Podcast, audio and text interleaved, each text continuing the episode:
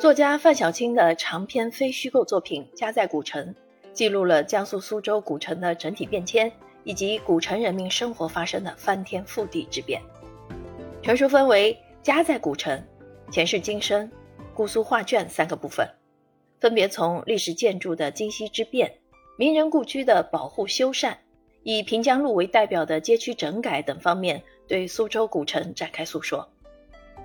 作品以时间为经，以地点为纬，经纬交织，呈现出苏州古城的地理、文化、历史全景，描绘出一幅鲜活生动的古城图画。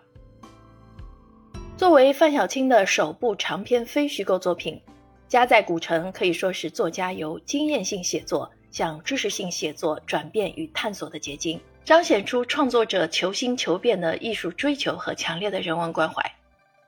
相较于他此前的系列苏味小说，《家在古城》无疑更为真诚和质朴地呈现出作家对苏州风情、人情、事情游刃有余的细腻把握。与小说在想象中虚构世界不同，《家在古城》以严谨细致的态度，将人物访谈录、政府文件、新闻消息、报纸文章和网友对话等各类资料在书中详细引述，使得作品内容扎实饱满。留存下一份苏州历史变迁和文化言传的宝贵记录。阔别旧居五十四年后，故地重游，范小青从同德里出发，到状元府和状元博物馆，再到有“姑苏第一街”美誉的观前街，在与当地政府官员、民间文物保护工作者和寻常百姓的接触中，积累了大量古城修复和城市改造的一手资料。边走边写，以质朴无华的文字。留存下人们在城市现代化进程中的生活缩影。家在古城中，作家细致描绘了苏州古城修复和城市改造的艰辛和困难，其中交织的种种矛盾和关涉的多方利益，曾让修复改造工程难以推进。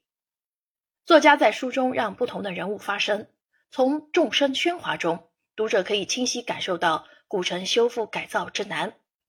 比如老宅修缮。就存在翻修难度大、产权不清、搬迁居民赔偿纠纷等诸多问题。作家还花费大量笔墨描写苏州古城的城区居民家庭改厕工程。这项耗时长、投资大、矛盾多的厕所革命，最终经过负责部门的多方协调、反复完善方案、细致执行实施，在三年内完成。一座有着两千多年历史的江南古城，为何如今依然熠熠生辉？苏州古城保护的独特之处就在于整体保护古城的格局和风貌，而不是散点式的只保护名人故居或是修复古典园林。此外，在修缮过程中还尽量做到不破坏其他建筑，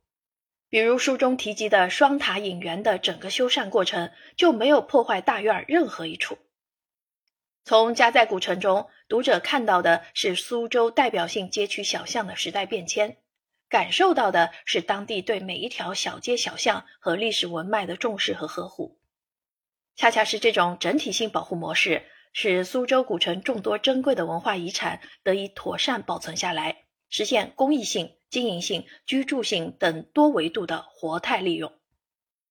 总的来说，范小青以高度的历史责任感和人文关怀。记录着时代浪潮中的苏州古城之变，以饱含深情的文字守望现代化进程中的故土家园，留下了关于古城人情故事的诗与思。